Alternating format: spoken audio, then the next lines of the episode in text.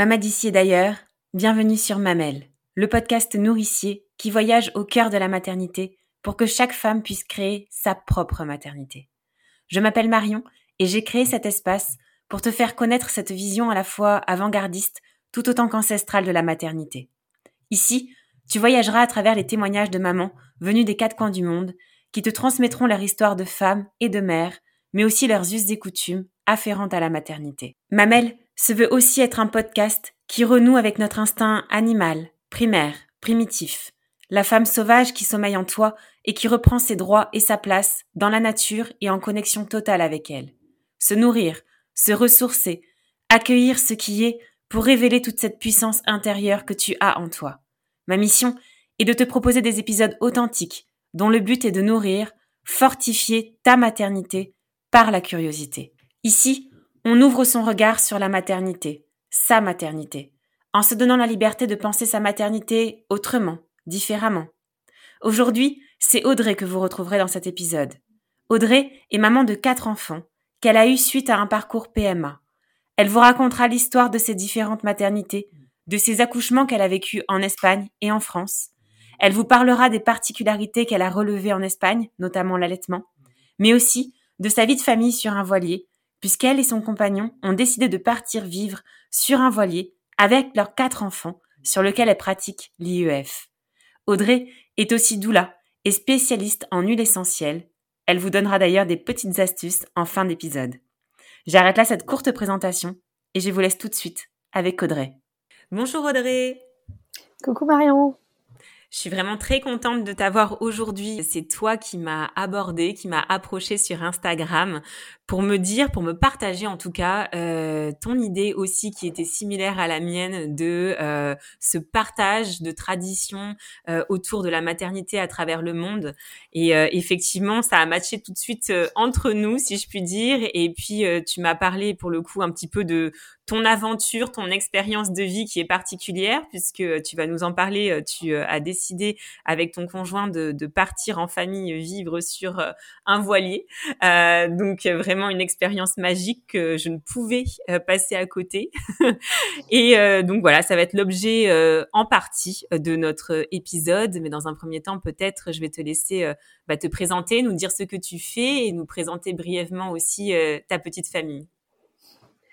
Ok, allons-y. Alors c'est marrant que tu parles de ça en intro parce que euh, parce que c'est vrai que oui, hein, euh, je t'avais contacté quand j'ai vu ton podcast, je me suis dit mais c'est pas possible en fait, c'est exactement ce que j'avais dans ma tête en partant. Et euh, pour la petite histoire, j'avais envie de créer un podcast sur ce thème-là, de partager un petit peu les les histoires du monde et et du coup et bah du coup tu l'as fait.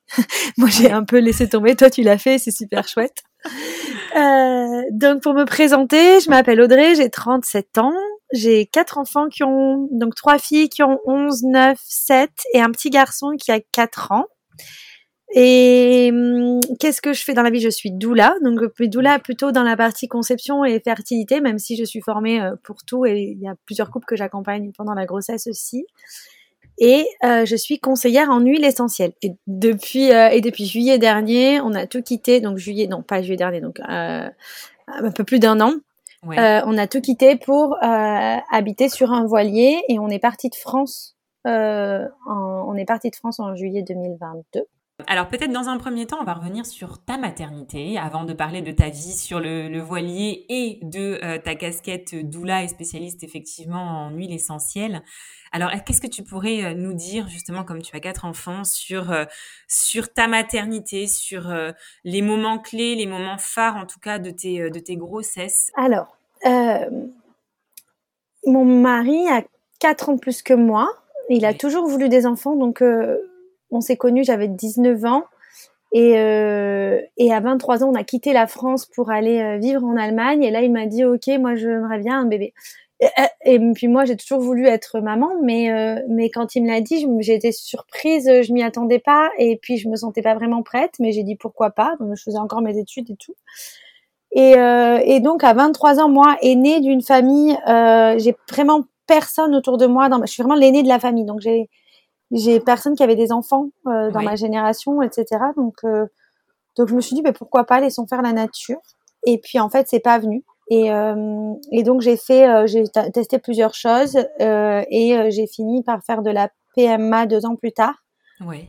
et donc faire des FIF. Donc c'est un parcours qui m'a marqué, c'est un fait marquant de mon parcours de maternité parce que c'est ben, du coup, j'étais seule, je n'avais aucune idée de ce que c'était la PMA. J'avais 24 mmh. ans, euh, j'étais con... enfin, moi, j'ai l'impression que j'étais naïve, tu vois.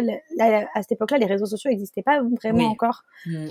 Et du coup, il y avait encore des blogs, etc. Donc, je me renseignais un peu, tu vois. C'était presque Doctissimo, des choses comme ça. Donc, c'était pas mmh. très bienveillant. Enfin, bienveillant, mais plutôt, euh, voilà. Et, euh, et ben, je me suis un peu regardée tout ça. Et donc, c'était un parcours long. Enfin, pas long parce que ça a mis qu'un an, mais mais je l'ai pas très bien vécu. peut-être ressenti comme extrêmement long, ouais, justement. Je pense que quand tu attends un bébé et que tu sais pas, en fait, j'avais une infertilité inexpliquée. Ouais. Du coup, euh, du coup, j'avais pas, je savais pas si ça allait fonctionner un jour. Euh, puis j'ai vraiment souvent pensé à l'adoption euh, quand vraiment tu sais pas pourquoi ça marche pas et que les inséminations ça marche pas, etc. Ben du coup, je m'étais vraiment, on parlait d'adoption, quoi, tu mm. vois. Euh, donc ça, c'était un, un, fait marquant. Euh, le deuxième fait marquant, ça a été ma première, bon, bah, l'arrivée de mon premier enfant. Je pense que c'est un chamboulement pour tout le monde, et, et mm. d'autant quand tu fais de la PMA, tu idéalises mm. beaucoup, tu rêves beaucoup, et du coup, tu, tu montes très haut dans les tours quand tu tombes mm. enceinte. Et, et du coup, j'étais un peu, bah, je suis retombée assez bas après l'accouchement. Euh, j'étais très seule, pareil, j'étais la seule de ma famille. J'étais pas du tout, euh, je pense euh, j'avais pas du tout les bonnes infos et je comprenais pas. Enfin, je me souviens de pas comprendre pourquoi mon enfant pleurait, si tu veux. Je j'avais pas pensé qu'un enfant pouvait pleurer. Moi, j'étais encore en mode euh, poupée, quoi. Oui. Donc euh, voilà, donc j'ai fait une petite dépression après ma première. Oui. Autre fait marquant, bah alors euh, ma première fille, je l'ai eue en Espagne. par voix basse et ça s'est très bien passé. Euh, malgré, euh, bah, j'avais choisi une clinique privée qui m'avait dit, euh, qui m'avait tout ça parce que en fait moi je voulais juste une jolie chambre. à cette époque-là. Et, euh, et en fait, en Espagne, il faut savoir que c'est vraiment séparé plus qu'en France encore. Et, et mon accouchement était prévu pendant les vacances de Pâques. Et les vacances de Pâques, c'est, c'est vraiment très important en Espagne. Et donc, une semaine avant, mon gynécologue m'avait dit, écoute, le bébé est vraiment mal placé, elle pourra jamais sortir par les voies naturelles. Du coup, euh, on prévoit une césarienne. Et euh, il m'avait donné une césarienne après les vacances de, de Pâques. Euh, puis moi, j'étais ressortie de là vraiment. Enfin, j'étais vraiment. J'avais même pas pu, pu anticiper que j'aurais une césarienne, quoi. J'avais même pas pensé à ce, cette option. Et j'ai beaucoup pleuré. J'ai vraiment. C'était super dur. Et le lendemain, du coup, j'ai accouché. En fait, j'ai mon accouchement qui s'est mis en place dans la nuit, je pense, par ça. Et, euh, et, moi, je voulais jamais retrouver ce monsieur qui m'avait vraiment fait flipper. Euh, et du coup, bah, je me suis retrouvée le matin en train d'accoucher en me disant, je sais pas où je vais, je sais pas comment faire, je, je veux pas le voir, où je vais, je fais quoi. Et en fait, euh, mon, ma seule option, ça a été d'aller dans l'endroit où j'avais fait la FIV.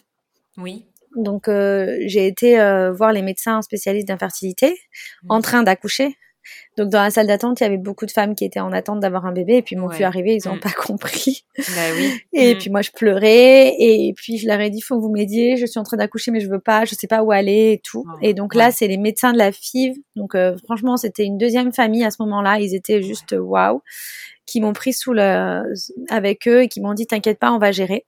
Et en fait, ils m'ont mis euh, à cette époque-là, je voulais pas accoucher à l'hôpital parce que j'avais peur de partager ma chambre, des choses comme ça un peu, spéciales. Et puis, euh, et puis ils m'ont mis dans une chambre tout au fond de l'hôpital, au calme, euh, ah avec mon mari. Ils m'ont dit, il y a pas de souci, ton mari dormira là. Et puis euh, moi, je leur ai dit, je veux pas de césarienne. Il m'a dit que l'enfant était mal placé. Je veux vraiment pas de césarienne.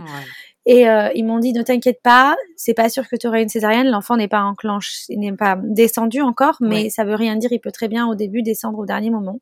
Oui. Et j'ai accouché par voie basse tu vois. Donc tout s'est bien mm. passé, mais c'est mm. du coup cette histoire, je la trouve forte parce que parce qu'il faut suivre son instinct et euh, et parfois ben les médecins voilà ils ont pas et puis la naissance tout ne s'explique pas, il n'y a pas de réponse euh, à tout, même si parfois il y en a, on est d'accord, mais voilà parfois il faut aussi s'écouter, donc euh, tout s'est très bien passé. Il faut aussi demander un deuxième avis, c'est intéressant aussi ce que j'ai fait. donc ça c'était une belle expérience. Ma deuxième, je l'ai eue en France et elle, par contre, ben, euh, on m'avait dit pareil qu'on pouvait en accoucher très vite pour la deuxième. J'avais ça en tête et du coup, j'ai euh, j'ai été trop vite à, à l'hôpital et, euh, et en France, ben j'avais pas, j'avais omis le fait que c'était quand même un peu plus médicalisé qu'en Espagne. Ouais, et ils m'ont proposé un déclenchement et parce que j'avais perdu les os et je sais que je pouvais attendre. Enfin, j'ai su après que j'aurais pu attendre, mais sur le moment ils m'ont dit, écoute, le matin c'était en clinique, ils m'ont dit, si tu veux, on peut te déclencher ce matin, comme ça t'es sûr d'accoucher ce soir. En fait, j'avais pas compris que c'était que ça arrangeait le médecin. Mais, euh, mais du coup, j'ai dit oui, tu vois, pourquoi attendre? Ils m'ont pas parlé des effets euh, que ça pouvait avoir. Ouais. Et, euh, et voilà, bon, bah, ça en est suivi euh, des contractions très, très, très, très douloureuses, un col qui ne s'ouvrait pas, moi qui me suis crispée, mmh. beaucoup de touchés vaginaux, etc., sans que moi je suis mmh. plus du tout maître de mon corps. Et puis, j'ai mmh. fini par faire une infection, puisqu'ils ont oublié de, oh. me, de me donner des antibiotiques. Oh. Et, euh, et, donc j'ai fini par faire une grosse fièvre et là ils m'ont fait une césarienne en urgence alors que j'étais dilatée à 7. Ça ah. restera un accouchement traumatique parce qu'après j'ai fait une hémorragie. Sur le moment ma fille est sortie, je leur ai demandé comment ça allait, ils m'ont dit on ne sait pas. Ils devaient la mettre euh, à l'hôpital. Ils devaient la transférer à l'hôpital du coup parce que ils savaient que c'était grave.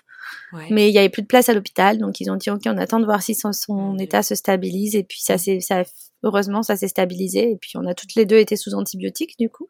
Ouais. Mais ça a été super dur. Puis moi après une hémorragie euh, assez euh, forte qui fait que j'ai pas pu me lever pendant un mois. Et puis mon, ils ont pas voulu me transfuser parce que parce que j'étais jeune et parce que vu que c'est en clinique, ils doivent demander des autorisations euh. Donc euh, pour des enfin dans la clinique où j'étais en tout cas et donc bah, par rapport à leurs statistiques, je pense que c'était pas top. Ouais. Hmm. Donc ils m'ont dit bah écoute vous, vous, pouvez boire du vin rouge parce que ça ça aide à donc ok merci. Ouais, donc je me suis pas levée pendant un mois et je me suis promis que j'accoucherai plus en clinique du coup alors je sais pas si c'est le cas de toutes les cliniques hein, mais en tout cas c'était le cas de celle où j'étais. C'est ton histoire exactement. Voilà. Et hmm. puis quand ça peut très bien se passer aussi. Hein. Bien sûr. Hum, et voilà, donc ça c'était pour ma deuxième. Et pour ma troisième, euh, j'ai accouché dans un hôpital, du coup, en France, dans une autre ville, où ils m'ont dit, euh, ils m'ont trouvé, ils étaient, c'est un hôpital qui était, il y avait, tu sais, il y a toujours des, des, services de recherche dans les hôpitaux. Ouais. Et donc euh, le jour J, ils refont la, la, prise de sang. En fait, j'avais pas accouché, j'étais à 41 semaines. Ouais. Ils refont la prise de sang et ils voient que j'ai un problème dans le sang parce qu'ils cherchent en fait ce problème-là. C'était un hôpital où ils cherchent dans tous les prélèvements ce problème-là. Ils y connaissent rien, mais euh, ils sont en recherche. Du coup, dans le doute, ils m'ont dit, euh, ils m'ont dit que j'avais ce problème.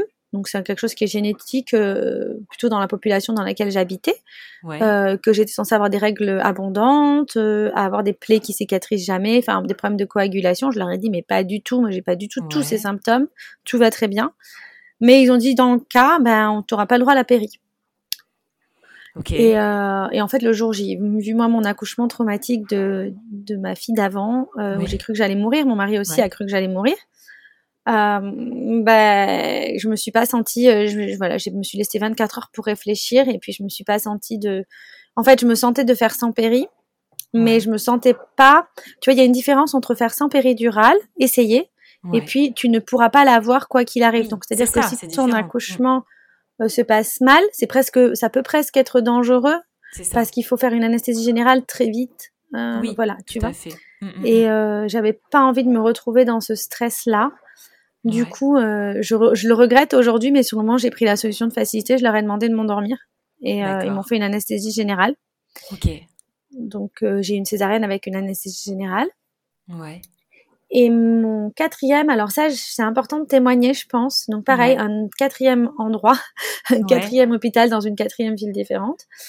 Euh, là, ils m'ont, euh, j'avais vraiment travaillé sur mon accouchement traumatique, le deuxième, hmm. euh, sur ma peur de la mort. Euh, j'avais vu, euh, voilà, une, une, spécialiste de santé humaniste. J'avais vu, j'avais vraiment bien digérer tout ça. Et puis entre temps, les réseaux sociaux avaient commencé à fonctionner, donc j'avais commencé à lire des mmh. livres, mmh, mmh. À, à, voir des témoignages, euh, à lire des livres sur les césariennes, sur les, les accouchements par voie basse après césarienne, à regarder des statistiques, etc. Et je m'étais vraiment blindée de, de plein de choses, de plein d'études, et j'étais partie voir la directrice de l'hôpital, et je lui avais dit que je voulais accouchement voie basse après deux césariennes. Ouais. Et elle m'avait dit, bon, elle avait essayé de me faire peur, elle m'avait parlé de deux, trois cas, euh, voilà. Euh, mais moi, je lui ai sorti les statistiques, je lui ai tout montré. Ouais. Et là, elle m'a dit, euh, bah, voilà, elle m'a dit ok. Elle pouvait pas faire autrement. Elle pouvait pas faire autrement. Voilà, elle m'a dit, écoute, euh, bon, elle m'a si, elle a joué, elle a fait donner son rôle de médecin. Elle a dit, écoute, si tous les voyants sont verts, que ça se passe bien, que ça avance, etc. Ok. Ouais. Euh, et ça, c'est quand même chouette de pouvoir le, le partager parce que je mm. pense qu'il y a plein de femmes qui aimeraient mais qui osent pas. Et euh, faut savoir qu'il existe des ressources sur Internet, euh, plein de choses qui peuvent vous donner. Euh, j'ai même rencontré là une personne qui a fait un accouchement voix basse après trois césariennes. Wow.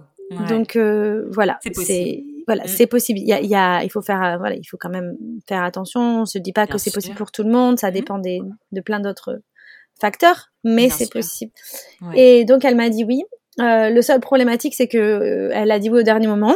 Après avoir euh, et moi, vu que j'habitais à l'étranger avec mon mari, ben, à ce moment-là, on avait déjà pris nos billets d'avion. On avait déjà pris en fonction de la césarienne programmée, qui est toujours un petit peu plus tôt que la date de fin de grossesse. Et, et du coup, ben, mon mari était là et on attendait. Et si on attendait, euh, si on prenait la décision d'attendre, euh, eh bien, euh, il y avait forte probabilité que ça dépasse et que mon mari soit pas là, que mes enfants et mon mari soient repartis, que moi je sois encore là.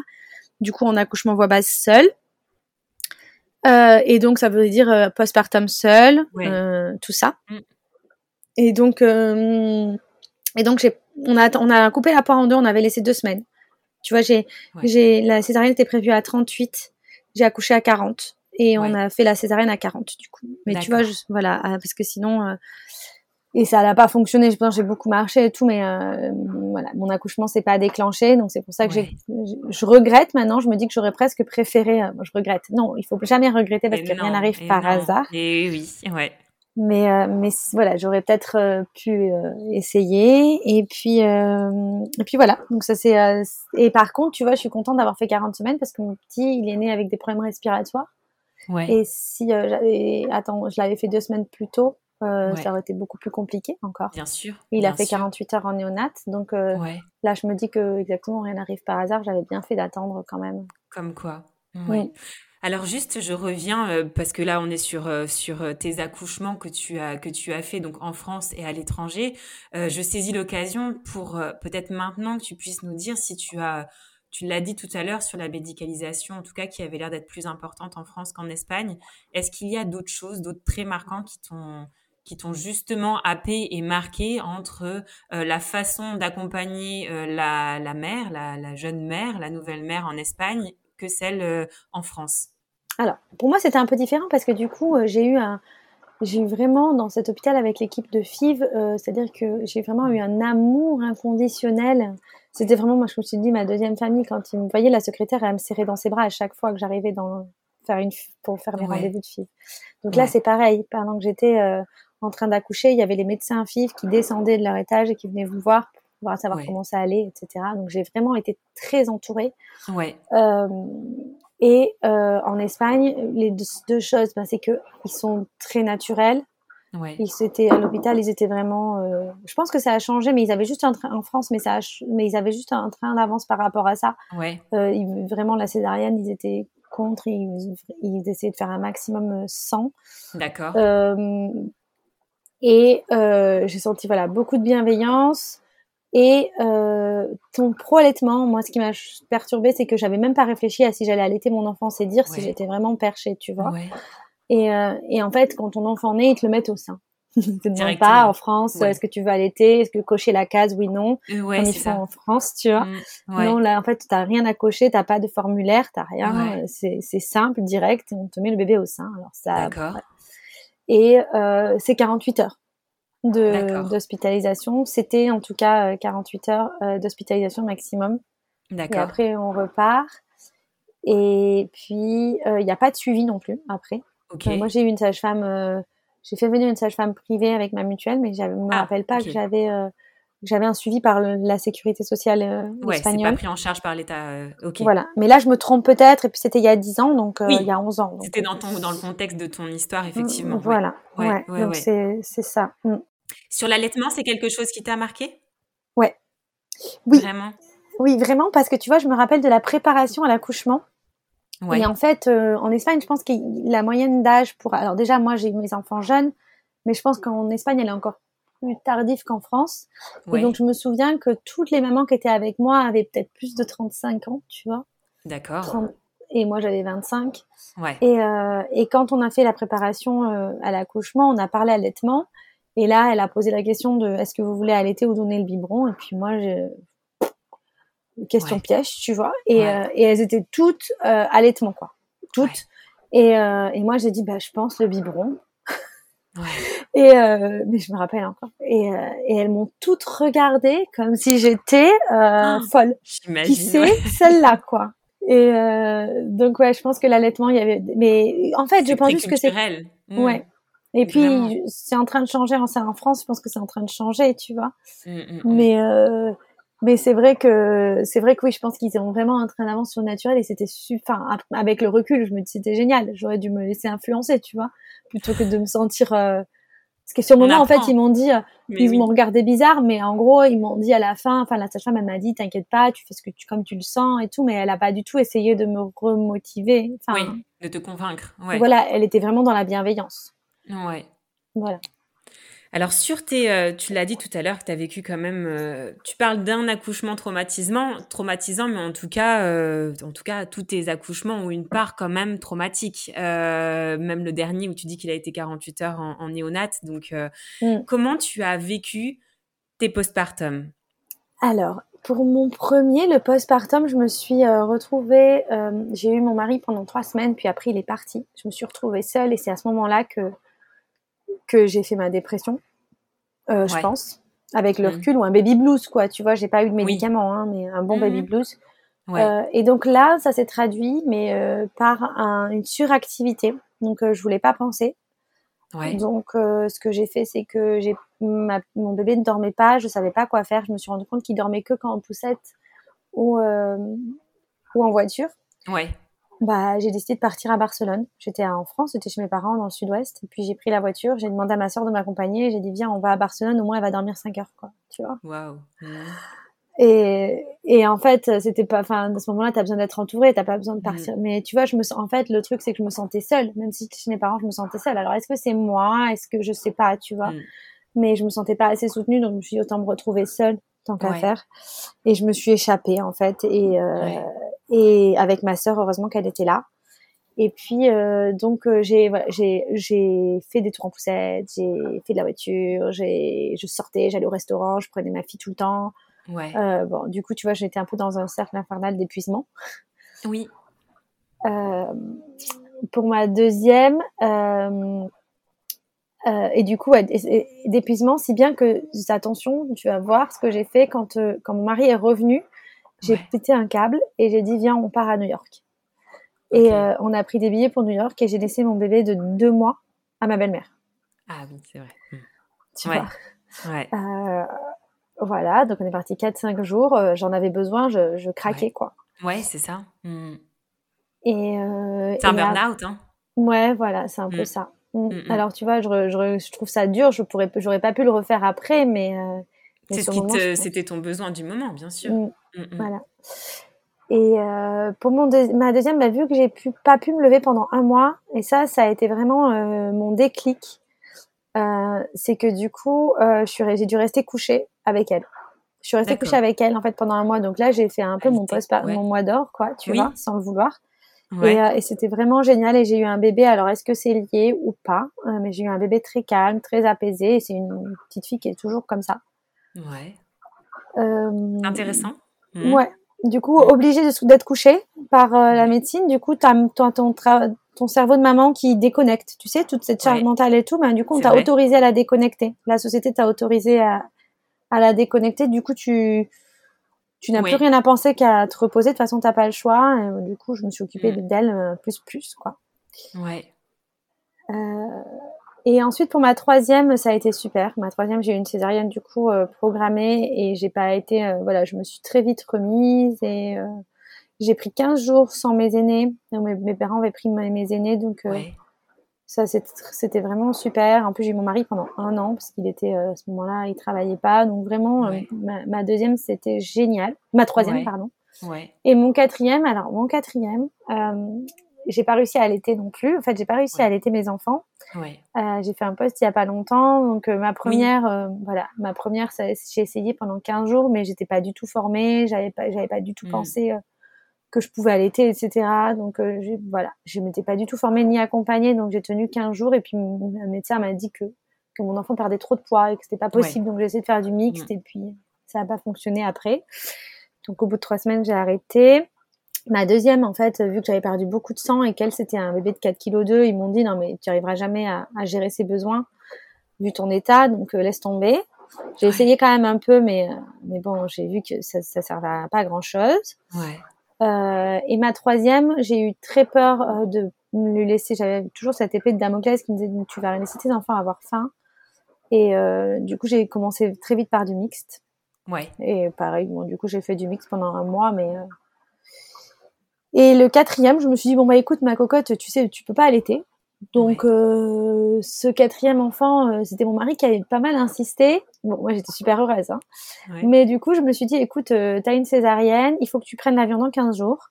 Donc tu vas te reposer la nuit. Mon mari elle m'avait dit, ok, je gère les nuits, tu gères le jour. Ouais. Et, et du coup, je dormais avec mes filles la nuit et lui, il dormait avec la, le petit. Ouais. Et la journée, du coup, je passais des journées collées avec mon petit et la nuit, c'était mon mari qui prenait le relais. Ouais. Donc euh, ça a été ça pendant un mois. Donc c'est différent aussi, mais du coup j'étais, euh, je me suis aussi vite remise. Alors qu'est-ce qui a fait euh, justement que vous vous ayez vous vous êtes lancé dans cette aventure en voilier dont tu nous as parlé en début d'épisode, puisque vous êtes parti après la naissance du dernier, c'est ça? Il avait deux ans, oui, deux ans. D'accord. Ok, deux ans. D'accord. Trois ans on a pris la décision, il avait deux ans. Et on est parti, il avait trois ans. D'accord, ouais. Un an, le temps de mettre en place le mm. projet. Alors, comment il est arrivé ce projet? Ce projet est arrivé euh, pendant le Covid. Euh, donc, euh, pendant le Covid, nous, on habitait à l'étranger à ce moment-là. Oui. Et, et du coup, on était rentrés parce que, ben, en sécurité, tu vois. On était rentrés, mon, mari faisait du télétravail et pendant cette période-là, comme euh, tout le monde. Et euh, et du coup, ben, en, juin, quand euh, en mai-juin, quand quand le, le, confinement s'est arrêté, l'entreprise de mon mari lui a dit, bah écoute, c'est bon, t'as fait ton télétravail, maintenant tu repars quoi. Et tu laisses ta famille et tu repars et tu fais faire au moins trois mois quoi d'affilée. Du coup, mon mari est parti en juin jusqu'à, enfin de, de, début juin jusqu'à fin août. Ouais. on a eu une grande séparation de trois mois. Et, euh, et pendant, bah lui, c'était pas facile d'être séparé de sa famille. Donc euh, pendant ce temps, le soir, il, il rêvait en regardant euh, des vidéos YouTube de familles qui étaient parties en voyage. Et il se faisait ses projets dans sa tête. C'est toujours comme ça hein, quand c'est quand tu vis des, des moments difficiles, tu t'accroches mm. à des projets, tu crées des choses pour. Euh, et, et quand je suis rentrée, quand je l'ai rejoint, il m'a dit c'est bon. Du coup, j'ai regardé. On part faire le tour du. On part. On va acheter un voilier. On va partir. Et là, je lui ai dit, euh, mais vraiment, moi, j'avais même pas l'idée que c'était possible, quoi. Tu vois, pour moi, c'était juste euh, des sportifs qui faisaient le tour du monde à la voile, tu vois. Mmh. Euh, des courses, quoi. Euh, J'ai dit non, non, mais en fait, on n'était jamais monté sur un bateau et tout. J'ai dit non, non, on va pas, on va pas faire ça. Je pense que là, t'as vrillé. Euh, on va, si jamais on doit faire un voyage, ben on fera, on fera un tour déjà de camping-car. on prendra un camping-car puis on fera un tour d'Europe. On va rester sur la terre, hein, quand même d'abord. Et, euh, et je lui ai dit, bon, je peux pas lui dire non parce que sinon il allait se fâcher, donc j'ai dit on verra après. Tu sais, comme aux enfants, on verra après. et, euh, et en fait, euh, donc là, il avait quand même planté la graine du voyage. J'ai commencé à regarder un peu et euh, j'ai commencé à regarder un petit peu des familles. Bon, j'ai commencé à faire des cauchemars aussi. Euh, qu'on était pris dans une tempête, que mon eh fils tombait à l'eau, mmh. Mmh. tout ça. Et puis, euh, bon, dans tous les cas, c'était mort l'histoire du voilier. J'avais dit, euh, c'est pas possible. Donc, je suis un peu influençable quand même. et euh, finalement, quand on sait, on sait la, suite. et, euh, et, voilà, et comment ça s'est passé? Ben en fait, là, il avait planté la graine. Puis nous, on s'était dit, on attend que, on attend que notre fils soit propre, qu'il ait trois ans pour pour vraiment partir. Parce que deux ans, quand même, tu sais, c'est l'âge où ça part. Tu maîtrises pas trop. T'as beau dire non. oui. Et voilà, ça se balade un peu partout. Et on avait dit voilà, on attend qu'il sache nager ou qu'il soit propre, enfin qu'il soit un peu plus grand. Mm. Et en fait, on n'arrivait plus à attendre. on s'est rendu compte qu'on était vraiment, bah, avec ce projet, on s'est rendu compte que notre vie du jour ne nous correspondait plus du tout, qu'il y avait vraiment plus aucun point positif dans notre vie et qu'on pouvait attendre, mais qu'on allait gâcher un an, un an et demi de notre vie et que c'était mm. peut-être le moment de prendre cette décision. parce que parfois il y a des moments qui sont plus opportuns que d'autres, Mm. que l'univers nous disait peut-être que c'était maintenant et que propre ou pas propre, euh, c'est bon, ça allait le faire. Quoi. C'est ça. La vie s'arrête Mm. pas là non plus, tu vois. C'est ça. Euh, et, euh, et bah du coup on a euh, on a démissionné en mai 2021, euh, en avril. Ouais. Le 1er mai, on avait nos billets pour rentrer en France. Le 3 mai, mon mari avait pris rendez-vous avec un constructeur de bateaux à La Rochelle Ouais. en me vendant le fait, écoute, on va se faire un week-end tous les deux à La Rochelle, on va visiter des bateaux juste pour voir. Ouais. Et euh, du coup, on laisse les enfants. Le 3 mai, on va visiter les bateaux. On rencontre une marque qui s'appelle Nil, qui fait des trimarans. Donc, on aime bien faire des choses un peu différentes. Tu vois, beaucoup de familles Ouais. partent en catamaran. Et Ouais. nous, ça nous intriguait le coup du trimaran. Ouais. Euh, du coup, on rencontre un, un vendeur. euh, nous, on connaît rien en bateau, on est paumé, hein, complet. Ouais. On arrive touriste. Et, euh, et donc, du coup, on avait rendez-vous avec un vendeur qui nous parle des Nil, qui nous fait visiter un petit peu. Et puis là, coup de cœur avec la personne, en fait. Ouais. C'était un, il avait, euh, je pense qu'il a notre âge, il avait fait 10 ans sur un voilier avec ses parents. Ouais. Euh, Donc on a parlé de plein de choses. Il, vraiment, il avait la voile dans le sang, euh, Ouais. ultra bienveillant. On s'est senti euh, sécurisé, quoi. Tu Ouais, vois, vraiment ça. bien. Mm, mm. euh, et donc on a dit, ben en fait, euh, ouais, on go quoi. Go. Il fallait un an en fait de construction. Tu vois, il D'accord. faut, entre le moment où tu commandes et le moment où le, le bateau est fait. Donc on a, on s'est dit, ok, on se lance. Donc en juin, on a, on a signé. Ouais. Et, euh, et nous, du coup, on avait un an pour se former. Mais vous aviez quand même déjà le goût du voyage, parce que là, depuis tout à l'heure, tu nous décris quand même euh, un, une, en tout cas un début de d'aventure dans ta maternité entre la France et d'autres pays. C'est vrai, euh, c'est vrai qu'en fait, en 2008, on a quitté la France. Euh, on a quitté la France pour l'Allemagne, puis après on a vécu en Ouais. Espagne, après on a vécu en Mm. Afrique, au Gabon, puis au Cameroun. C'est ça. Euh, et on a à chaque fois qu'on a changé de pays, à l'intérieur des pays, on arrivait quand même à déménager deux trois fois. Ouais. Euh, du coup, je pense qu'on est un peu un peu dans l'action, Nomade. nomade quoi. voilà. Ouais, c'est ça. C'est-à-dire qu'on a un peu la bougeotte et on aime bien les nouveaux projets, les nouveaux challenges, euh, mêler à des nouvelles cultures, rencontrer des nouvelles personnes. C'est hyper Euh, riche en même temps. voilà. C'est hyper Ouais. riche pour vous, pour votre famille, euh, à tout point de vue, c'est sûr. Alors justement, pour euh, parler à proprement parler de de cette expérience familiale, euh, vous êtes parti donc avec vos enfants, avec tes quatre enfants. Euh, comment ça se passe euh, l'instruction, le fameux le fameux sujet dont on entend parler, enfin qu'on a entendu beaucoup parler en tout cas en début d'année dernière, euh, l'IEF euh, pour le coup que tu as que vous avez choisi de mettre en place euh, sur le voilier? Comment ça se passe? Alors, euh, oui, instruction en famille, euh, c'est-à-dire qu'en fait, on fait, euh, on travaille. Alors, mon mari voulait faire euh, vraiment quelque chose de protocolaire et donc prendre un organisme privé pour euh, Ouais. suivre les enfants, ou alors faire des livres. Enfin, voilà, quelque chose. Ouais. Oui, Moi, j'étais plutôt, j'avais bien envie de faire un tester l'unschooling, c'est-à-dire pas Ouais. du tout d'école, mais euh, leur donner des ressources pour faire des choses à leur rythme comme ils veulent. Mais bon, du coup, on a coupé la poire en deux et je pense que c'est une très bonne option. On a dit on fait maths et français parce que c'est quand même difficile d'apprendre le maths et le français en, auto, en autodidacte, tu vois. Et après, ben, on leur laisse le choix d'apprendre là où ça les attire. Donc, on avait acheté plein de livres euh, sur plein de sujets différents, sur les planètes, sur l'histoire, sur... euh, euh, voilà, on a acheté plein plein de bouquins comme ça. Et puis, on avait pris des bouquins de français et de maths pour pouvoir suivre quelque chose de plus académique au niveau du français et maths. Et concrètement, comment ça se passe? On fait l'école tous les matins. Ouais. Donc on fait, euh, on apprend, euh, on fait français et maths. Elles ont le choix. Euh, nous, nos enfants, on leur donne le choix en fait, euh, et je trouve que ça marche très très bien. Ouais. Elles s'organisent en fait. Elles nous disent, bah, voilà, ce matin je vais faire des maths, ou non, ce matin je vais faire du français.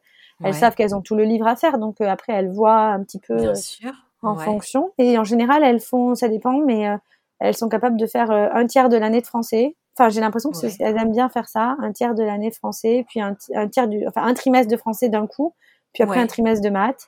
Ouais. Euh, voilà. Euh, et puis après, euh, elles aiment. On avait acheté quand même les livres scolaires d'histoire, d'anglais, etc. Ouais. Et en fait, je me rends compte que de temps en temps, elles aiment bien le faire. C'est Ouais. un peu leur joker, tu vois. Genre les jours où elles n'ont pas envie de travailler, bah elles me disent bon bah aujourd'hui je suis pas, je pense que je vais pas être très concentrée. Du coup, je vais faire de l'histoire. D'accord. Ah ouais. Et Vu qu'elles savent que c'est une chouette option, vu comme ça aussi. Ouais. vu qu'elles savent que c'est une option que nous, ben Ouais. on va pas les forcer à faire de l'histoire géo. euh, Ouais. bah, du coup, elles en font. Donc euh, elles apprennent euh, l'anglais, elles apprennent aussi l'italien avec des applications. Ouais. euh, Mosalingua, Duolingo, elles en font un peu. Donc ça aussi, les applications, c'est Joker, mais ça fonctionne super bien. Totalement. Elle a appris, elles ont pris un niveau d'anglais pas mal et, et là, Liv, elle apprend l'italien du coup, donc c'est chouette. Et euh, donc ça, et puis euh, le petit, il est en, maternelle, donc euh, lui, on fait rien avec lui, mais il apprend quand même, il joue. Et, Bien sûr. Il apprend par le jeu. Bien sûr. Ouais, ouais, ouais, Et puis par vos voyages aussi, parce que je pense que c'est une richesse supplémentaire aussi pour eux. Et justement, qu'est-ce que tu penses que cette aventure envoyée en famille, ça leur apporte quoi, ce petit plus? Tu penses que c'est quoi ce petit plus? Alors, Petit ou grand d'ailleurs. Ouais, il y a plusieurs choses que je pense qui sont intéressantes, à, mais que j'aurais pas à visualiser avant. Euh, la première, c'est que déjà, ils participent à toute la vie quotidienne ça. du foyer. Mm. Donc, euh, ils, ils, rangent avec nous, ils font les courses avec nous, ils rangent les courses avec nous, euh, ils font le ménage du bateau avec nous. Euh, mais c'est pas, c'est pas mal vu. C'est pas, on n'est pas gentil avec nos enfants parce qu'ils doivent euh, pas, oui, tu vois. Oui, totalement. Euh, avant, quand ils étaient à l'école, je me disais c'est bon, ils ont tellement peu de temps que je vais les laisser faire ce qu'ils veulent, ou mm. j'avais pas l'énergie moi de de les impliquer. Et là, en fait, on participe à tout et c'est des moments qu'on fait en famille et on voit pas du tout ça comme un, quelque chose de mmh. négatif. Et du coup, ben, ils savent vraiment faire plein de choses. Ouais. Euh, maintenant, on a même mis en place un repas par semaine, euh, chacun des est géré par chacun des enfants. C'est génial. Il fait ce qu'il veut et puis voilà. Ouais. Euh, du coup, avec ça leur donne une vraie place, hein. Voilà, ça, leur donne une vraie place dans la mmh. famille et euh, une vraie autonomie et un, un, apprentissage qui est important. Il n'y a pas que le maths et le français, quoi. Exactement. Non, non, c'est une belle richesse, ouais. Voilà, donc ça c'est quelque chose qui est euh, qui est cool. Et après, euh, ben, quand je suis partie, moi, euh, il y a plein de gens qui m'ont dit mais comment tu vas faire au niveau scolaire, au niveau social, tu vas vraiment les enfin, les handicaper socialement. J'ai eu des j'ai eu des remarques dures, hein. J'imagine. Mmh. Et et en fait, je me rends compte avec le recul que dans une classe, j'ai pas, c'est vraiment quelque chose qui que je m'étais pas rendu compte sur le moment. Mais dans une classe, les enfants sont tous avec la même classe d'âge. Oui. Et du coup, ils sont habitués à ce que la maîtresse soit euh, l'autorité. Donc, c'est mm. pas la copine, c'est l'autorité. C'est pas la méchante, mais tu vois. Mm. Et euh, ou c'est soit la méchante, soit celle à qui on doit plaire, ou voilà. Mm, et euh, et après, on parle aux enfants du même âge. Et dans la cour, ben, soit les petits, c'est les petits, on n'en parle pas. Soit les grands, on a un peu peur. Enfin, en tout cas, moi, c'est comme ça que je ressentais ça quand j'étais petite. Et et en fait, je me rends compte que là, en fait, il n'y a pas du tout de barrière d'âge, de barrière de taille, de, mm. de comparaison. Euh, Tu vois, quand ils vont jouer avec des enfants, ils vont pas forcément même leur demander leur âge. Ma petite de 11 ans va très bien s'entendre avec une petite de 5 ans, ma petite de 5 ans va très bien s'entendre avec une de 16. Mm, mm. euh, voilà, ils n'ont pas de barrière d'âge et puis ils n'ont pas de barrière. Donc, tu vois, on, par exemple, on a été plusieurs fois à côté d'un bateau avec deux retraités autrichiens. Ouais ceux qui parlent juste anglais et autrichien. Bah, ma fille, elle est partie passer une après-midi chez eux, toute seule. Elle a pris le paddle et elle est partie chez eux. Et ils ont euh, appris à compter en autrichien et elle a passé sa journée avec un couple de retraités qui ne parlaient pas français, quoi. Et moi, à son âge, à 10 ans, j'aurais jamais osé faire ça. Parce que je me serais, enfin, tu vois. Et euh, il y a, donc, il y a vraiment pas de différence d'âge. Ils vont vraiment, au contraire, socialement, s'entendre avec vraiment plein de monde différents. Et même la barrière de la langue n'est plus une barrière, parce qu'ils ont tellement l'habitude d'entendre parler d'autres langues, mm. que maintenant, euh, mon fils, il vient me voir parfois au parc, on a, il y avait une française la dernière fois, et il vient me dire, maman, elle parle comme nous. c'est l'exception. Genre, c'est trop bizarre. c'est quoi ce truc? Et, euh, et du coup, bah voilà, il peut passer une après-midi à jouer avec des enfants qui parlent anglais, quoi. Ouais. Mm. Qui viennent jouer sur le bateau, ça lui pose pas de problème et tout. Donc, euh, ouais. Mm. En tout cas, ce qui est sûr, c'est que ça, c'est que ça casse un petit peu la peur que j'avais au début et que les, personnes m'ont mise indirectement aussi de cet aspect social que tu vas mmh. désenraciner tes enfants, qu'ils vont pas pouvoir être, enfin voilà, avoir des, capacités, développer leurs capacités, leurs mmh, compétences sociales. En fait, c'est c'est le contraire qui se passe. Euh, c'est souvent, c'est très très souvent le cas. Ah oui oui oui non totalement. Tu fais bien de le rappeler. Et euh, alors je rebondis justement parce que une vie sur le voilier, euh, 24 sur 24, j'ai envie de dire entre guillemets, euh, 7 jours sur 7. Est-ce que tu arrives, euh, toi, à euh, prendre euh, du temps pour toi malgré tout? Ça me fait rire parce que hier j'avais une discussion comme ça avec mon mari et il me dit c'est quoi du temps pour toi? Enfin, tu vois, c'est aussi un peu, c'est aussi un peu quelque chose que que la société en ce moment, c'est un peu une tendance. Il faut maintenant, alors non seulement il faut être une femme, Il faut être joli, il faut prendre soin de soi, il faut prendre soin de ses enfants, il faut prendre soin de sa maison, puis il faut travailler, puis il faut faire carrière. Et puis, il faut faire tout ça dans la bienveillance et la zen attitude. Et puis, il faut aussi prendre du temps pour soi. Exactement. en plus, parce que ça suffisait pas, tu vois. Et, euh, et donc, euh, il m'a posé ça. Et à chaque fois, en fait, que c'est à chaque fois que je me pose cette question, il me dit, euh, en fait, c'est quoi du temps pour toi? Ouais. Et, euh, hier soir, je travaillais en fait, et je dis ouais, tu vois, je comprends pas, je travaille beaucoup et tout. Il y a des périodes où je me dis c'est trop cool parce que j'adore, et puis des périodes où je me dis est-ce que c'est normal? Et Il me dit mais en même temps t'aimes ce que tu fais non là? Et je dis, ben oui. Ben voilà, donc c'est du temps pour toi. tu vois? Et euh, c'est du mm. temps pour toi. Et c'est, euh, je me dis, parce qu'il faudrait que je fasse du sport, il faudrait que je fasse plus de sport, il faudrait que je fasse plus de lecture. Et il me dit, ben ouais, le sport c'est chouette, mais peut-être que, c'est sûr, il faudrait que tu en fasses, mais bon, après, arrête de te, de te culpabiliser euh, pour ça, parce que si c'est ce que t'aimes, être sur Instagram et, et papoter avec euh, avec du monde sur Insta, euh, ben vas-y quoi. C'est ton moment Je suis totalement d'accord. Aparté. Mais, mais c'est vrai, c'est vrai. C'est vraiment très intéressant. Et euh, ce que tu aimes faire, tu disais, tu travaillais euh, là-dessus encore hier soir, euh, sur ce que tu aimes faire et ce, que tu, ce qui te fait vibrer. Donc, tu as euh, décidé d'entreprendre, en tout cas de commencer ton aventure en tant que doula et en tant que formatrice dans les huiles essentielles. À partir de quel moment? Alors, l'activité de doula, elle s'est faite après le, le Covid. J'ai fait une, un bilan de compétences en France. Euh, et là, j'avais, moi, je travaillais dans le marketing avant, dans, dans le monde de l'entreprise. Et j'avais fait plusieurs burn-out et, et j'étais plus du tout alignée avec le fait de vendre des produits que je bah, que moi-même je voulais pas acheter si tu veux j'ai voilà j'étais complètement déconnectée et je ressentais vraiment ce besoin d'alignement j'avais mon j'avais eu mon quatrième enfant et, et maintenant j'avais besoin de créer quelque chose de plus fort dans ma vie pro euh, qui me faisait vibrer justement, comme tu dis. Donc j'ai fait ce bilan de compétences et puis on est ressorti l'activité de doula. Donc moi, pour moi, j'ai dit mais non, mais doula, je peux pas. C'est un, c'est quelque chose de, de, perché. Moi, je suis pas perché, quoi. Mmh. Et euh, je me rappelle d'avoir pensé ça. Je me suis dit, ah, en plus, avec des césariennes, non mais comment tu vas pouvoir devenir doula, quoi? Et, euh, et en fait, euh, et en fait, je me suis dit, bah, écoute, pourquoi pas? Euh, En même temps, j'ai rien à perdre. J'adore ça. Je faisais vraiment ça déjà en passion auprès de mes copines et tout. Ouais. J'étais quelque chose que j'adorais. Donc j'ai dit, bah écoute, oui, au pire, euh, j'ai trois filles, ça me servira pour elles et puis on verra bien. Et en fait, je me suis découvert un petit côté perché ouais. à ce moment-là. J'ai adoré justement cette partie-là. Euh, je me suis spécialisée en PM, en accompagnement PMA et en fertilité. Ouais. Du coup, j'ai creusé beaucoup cet aspect-là. J'étais déjà passionnée par tout ce qui était nutrition depuis des années. Ouais. Euh, donc j'ai pu un peu joindre en fait toutes mes passions et les mettre au service de couples. Euh, donc ça a été, je me suis lancée vraiment sans, sans objectif. Euh, j'ai commencé à suivre trois quatre couples et accompagner, puis ça s'est super bien passé. J'ai adoré. Ouais. Puis après je me suis, euh, je suis partie sur la symptothermie aussi, tu vois. En fait, mm -hmm j'ai fait euh, un peu du pour moi c'est du militantisme tu vois c'est des sujets que je trouve qui sont pas assez abordés et qui méritent ouais. vraiment euh, euh, voilà la, la, la, symptothermie. Pourquoi? Parce que moi tout simplement j'avais pris la pilule pendant dix ans et ça m'avait euh, arrêté le fonctionnement de mon corps en fait. Il a jamais redémarré. C'est pour ça je l'ai compris après.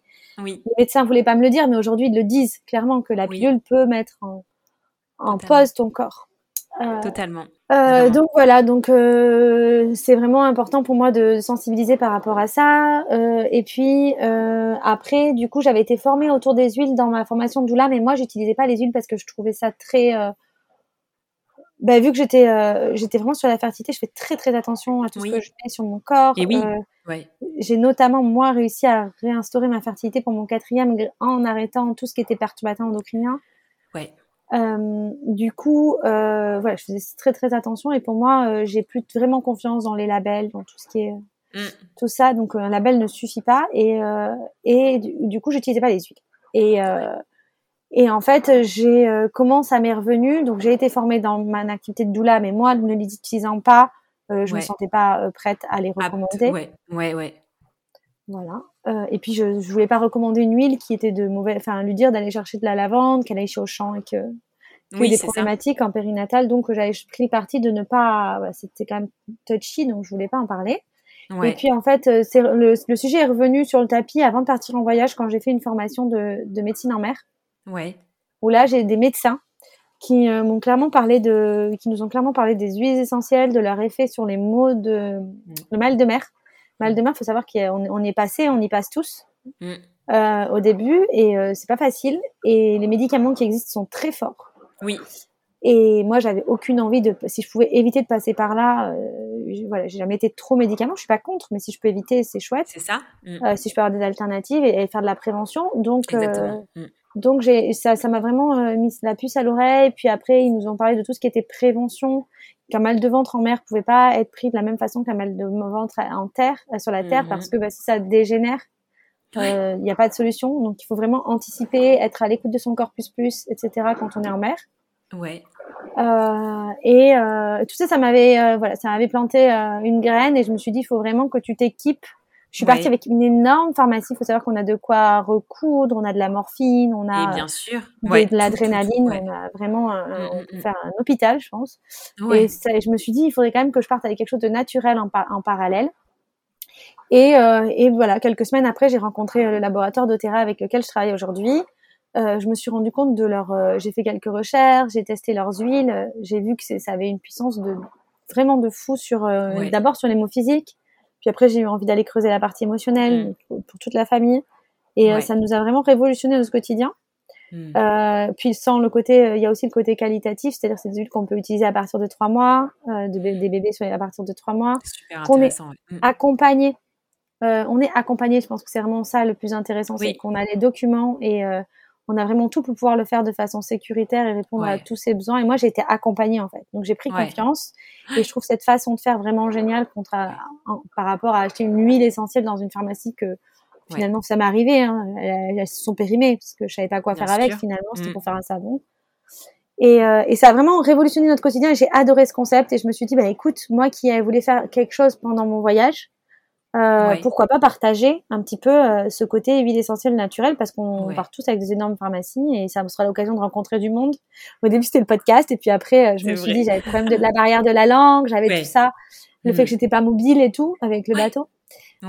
du coup je me suis dit bah écoute je vais partager ça et puis on verra. Et puis ça a pris. Ça fonctionne, ouais. Ça a fonctionné. Je me suis vraiment prise de passion pour partager tout ce qui était recettes, tout ce qui est petit bobo du quotidien, etc. Donc, donc maintenant, j'accompagne des familles euh, à utiliser les huiles essentielles. J'accompagne euh, des couples autour de la fertilité à utiliser les huiles essentielles. Donc vraiment, il y a des, des, gros impacts au niveau de la fertilité, que ce soit euh, physique, donc équilibre des hormones, etc., et restauration de la fertilité, et petit boost aussi de l'ovulation. Et au, niveau euh, euh, émotionnel, parce qu'on sait que quand on est en conception, c'est hyper important et c'est difficile à gérer. Bien sûr. Quand on est en PMA aussi. Et du coup, ben, quand on allie les deux, on a des résultats euh, impressionnants. Ça me donne pas. Hmm. Donc voilà. Et puis après, il y a quelques mois, j'ai décidé de devenir formatrice. Donc maintenant, j'accompagne ma troisième casquette, c'est d'accompagner aussi des professionnels qui ont envie d'ajouter cet outil. Super. Ouais. Donc il y a vraiment de tout.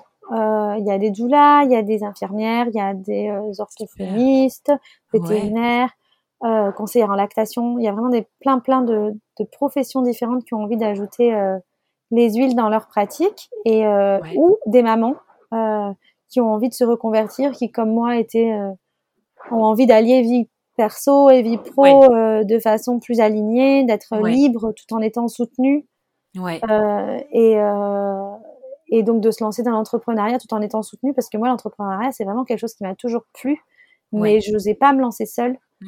Et donc en fait c'est un peu paradoxal on est d'accord mais ça, mais mais voilà créer en, équipe tout en étant entrepreneur et libre je trouve que c'est vraiment un super super concept. Donc aujourd'hui je m'éclate à accompagner d'autres femmes à accompagner d'autres femmes à devenir euh, libres euh, et euh, à accompagner des familles à reprendre le pouvoir sur leur santé tu vois c'est génial, c'est super. Et c'est vrai que tu l'as dit aussi, une merveilleuse boîte à outils quand on part aussi euh, en, voyage et une très belle alternative naturelle euh, aux médicaments, en tout cas euh, aussi.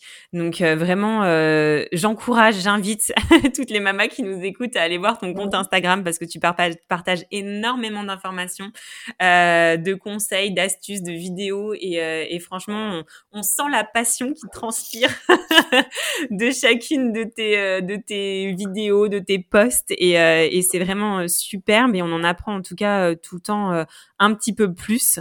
Peut-être j'ai une dernière question, deux dernières. Euh, est-ce que l'aventure sur l'eau va continuer encore longtemps ou vous allez retourner sur Terre?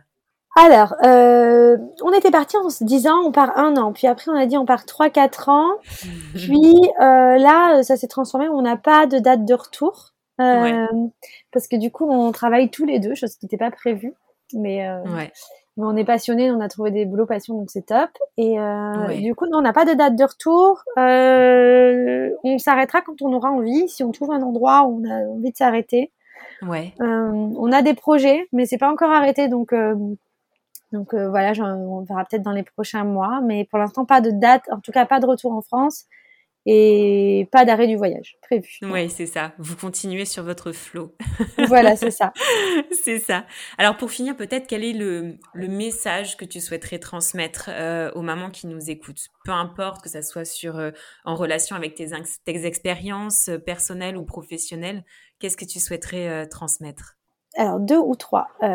le premier, c'est que moi, je me sens beaucoup mieux depuis que j'ai décidé, alors on se sent jamais parfaitement bien, hein, je veux dire, euh, mais je sens qu'il y a quand même quelque chose qui, euh, qui a changé en moi depuis que j'ai décidé d'arrêter de, de chercher l'équilibre parfait. Euh, et que j'ai décidé de faire confiance à mon instinct et que ben si d'arrêter de, culpabiliser. Donc en gros, je me suis dit, c'est un peu comme le prince charmant, tu vois. Je pense qu'il y a 20 ans, je me suis dit, est-ce que c'est le bon, est-ce que c'est pas le bon? Et puis en fait, je me suis dit, bah, en fait, je sais rien, je saurais jamais si c'est le bon, on va vivre le moment présent et puis c'est ok. Là, c'est pareil pour l'équilibre. Est-ce que je suis bien? Est-ce que je travaille assez? Est-ce que je travaille trop? Est-ce que je devrais plutôt faire ci, de, plutôt de faire ça? En fait, ça n'existe pas. L'équilibre parfait n'existe pas. Donc, euh, il faut juste euh, essayer d'arrêter de culpabiliser et de se dire que ce qu'on fait au moment M, ben, c'est ce qui est bien pour maintenant et puis c'est ok.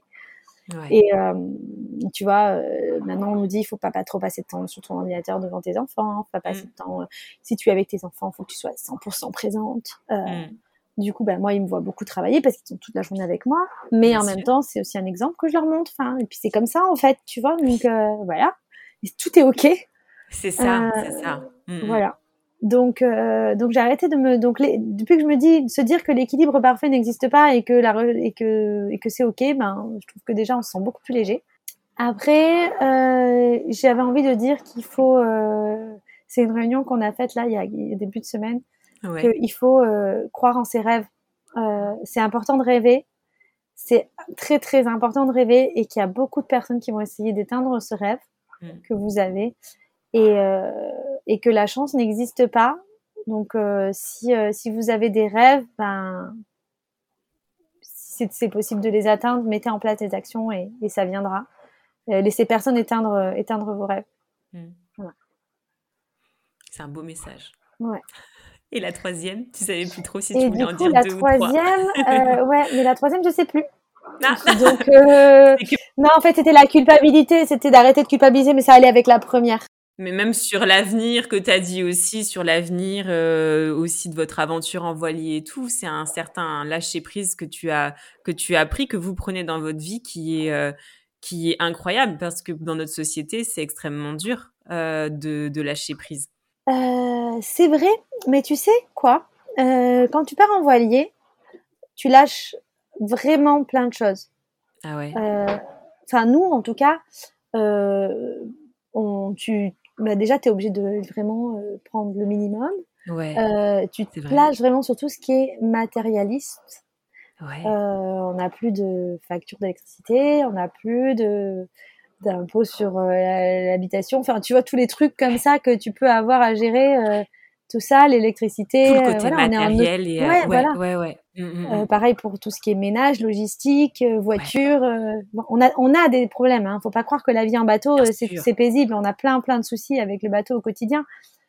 Même si ça nous casse les pieds, on se rend compte que c'est quand même en moindre que ce qu'on pourrait avoir si on avait tout le reste, quoi, tu vois. Donc finalement, le lâcher prise, il fait du bien. Enfin, je sais pas si c'est le fait d'avoir tout quitté qui fait plutôt d'avoir moins de matériel qui fait que du coup on se sent plus léger. Et du coup, c'est ce que j'allais. Ouais, c'est ça. Se sentir plus légère. Ouais, ouais, ouais, c'est ça, c'est ça.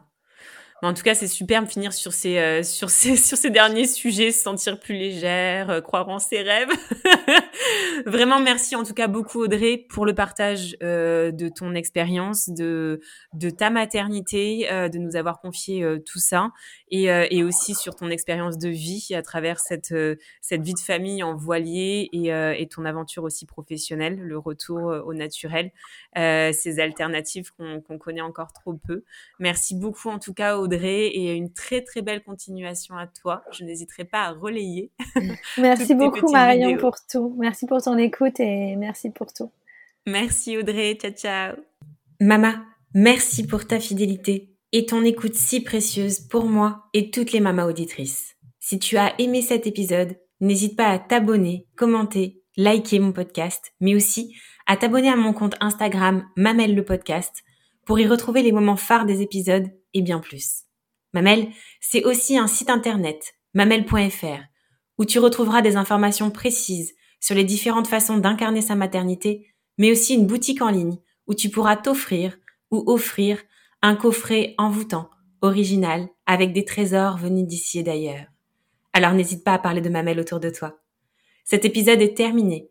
Je te dis à très vite pour un nouvel épisode, mais en attendant de se retrouver, maman n'oublie pas, ta maternité t'appartient. Elle est un univers aussi merveilleux que le monde à explorer.